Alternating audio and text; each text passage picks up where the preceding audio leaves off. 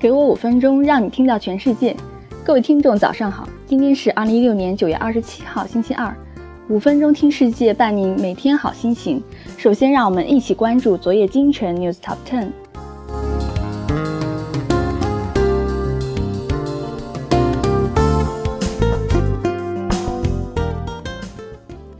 欧派克欲挽救原油价格。通用在加拿大的四亿多美元。三星宣布 Note 7韩国重新开售时间推迟三天。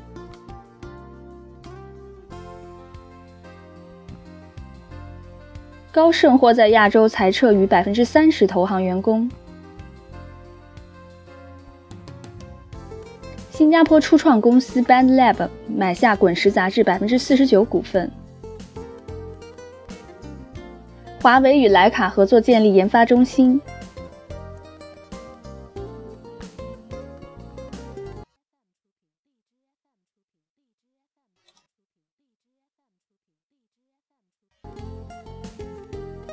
奥迪计划应用个人智能助理拓展汽车业务。用户应用网络就像吃自助餐。iOS 十的漏洞可以破解 iPhone 的备份文件。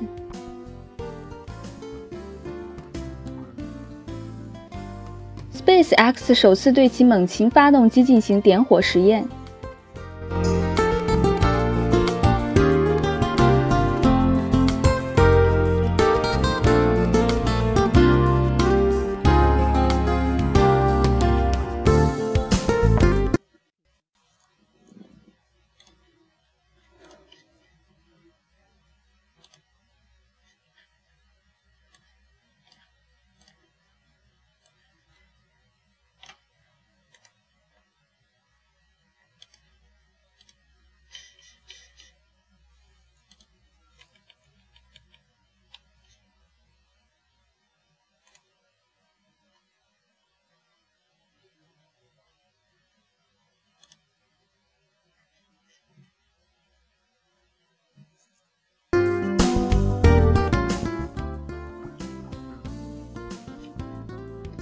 好的，简讯过后，我们来看一下印度的创业公司如何拯救失业危机。印度拥有超过十二点一亿人口，预计将在二零二二年取代中国，成为世界上人口最多的国家。巨大的人口基数导致该国无法为公民提供充足的就业岗位。从国际劳动力组织题为《全球社会就业观察》的报告中，可以读出该问题的严重程度。报告指出，到二零一七年，求职的印度人口将达到一千七百六十万人。去年，查蒂斯加尔市政府经济与统计统理事会的大门被七万五千名应聘者挤得水泄不通。他们都是来应聘三十天短工的岗位的。这份一万四千卢比的工作内容包括采茶在内的一些基本体力劳动。竞争者中不乏资深工程师和大学管理学院毕业生。在二零一一年，约有一千万刚刚迈出校门的研究生、本科生和技校生需要寻找工作。高级人才的失业率比往常更高。而七百二十万技校毕业生面临失业，是所有学历群体中最高的。根据一项由印度经济监测中心发起的月度就业指南情况，包括受教育群体在内的国内总失业率由今年四月份的百分之七点九七升至八月的百分之九点八四。在这段难熬的日子里，在以制造业为首的其他产业并没有效创造就业机会的情况下，民众把希望都寄托在了印度的创业生态系统，前途最光明的经济领域。创业公司在这个国度已成为拉动经济增长的引擎。风险投资家们在过去的几年注入了大量资源，创业者们用这些资金大肆招兵买马。然而，2015年，资本家们停下了投资的脚步，这股过度招聘资本输入的风潮戛然而止，创业公司顿时失去了资金支持。面对清理门户的压力，企业家们的回应是大幅削减开支。这对下面的因素产生了一系列影响：第一是解雇新员工。根据位于孟买的印度理工学院的一位协调员表示，当一家创业公司撤回对六名学生的 offer，其他一些公司会告诉学生推迟入职时间。印度阿莫德巴德管理学院与印度理工学院一起见证了 Flipkart 公司将毕业学生入职时间推迟了六个月之久。一大批电子商务公司也推迟了至少五十名来自印度工商学院学生的入职时间，这影响到了创业公司的声誉。印度理工学院甚至威胁将不守信用的创业公司纳入黑名单。在一份公开的电子邮件中，阿莫达巴德管理学院的主席也表示，这种行为将让优秀的学生后悔选择进入电子商务行业就职。第二是创业失败。根据统计，2015年有15家创业公司关店，而2016年上半年这一数字几乎翻倍，达到了29家。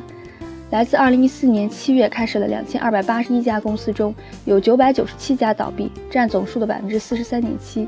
这其中，物流行业倒闭的公司最多，占20.9%，而19.64%来自电子商务领域。食品科技和数据分析公司紧随其后。这些失败的创业者大多数加入了大公司和其他创业公司。22%至24%的人选择继续创业。三是解雇员工。企业家可以庆祝创业失败，但员工不得不接受失败带来的损失。一位被印度一家独角兽创业公司解雇的员工这样说道：“从去年十月起，有两家公司已经解雇了超过三百名员工。那家公司每年平均送走一百元员工，今年这个数字达到了历史最高的二百人。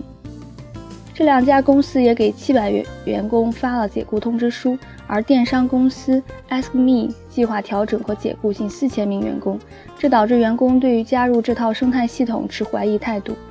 这种情况给印度的矿业公司蒙上了一层阴影。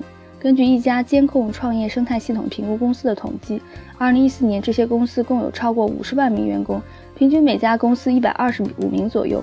2015年，约3100家科技创业公司雇佣了6万五千人。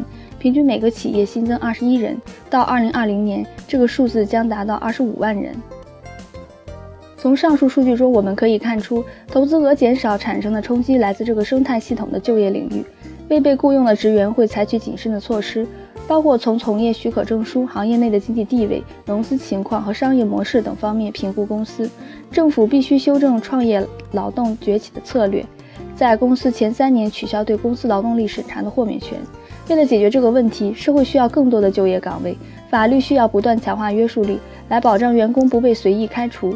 劳动力改革也是大势所趋，这会给劳动者安全感，增强劳动者对行业的信心和认同，尤其是对于一个倒闭率高达百分之七十的行业来说更是如此。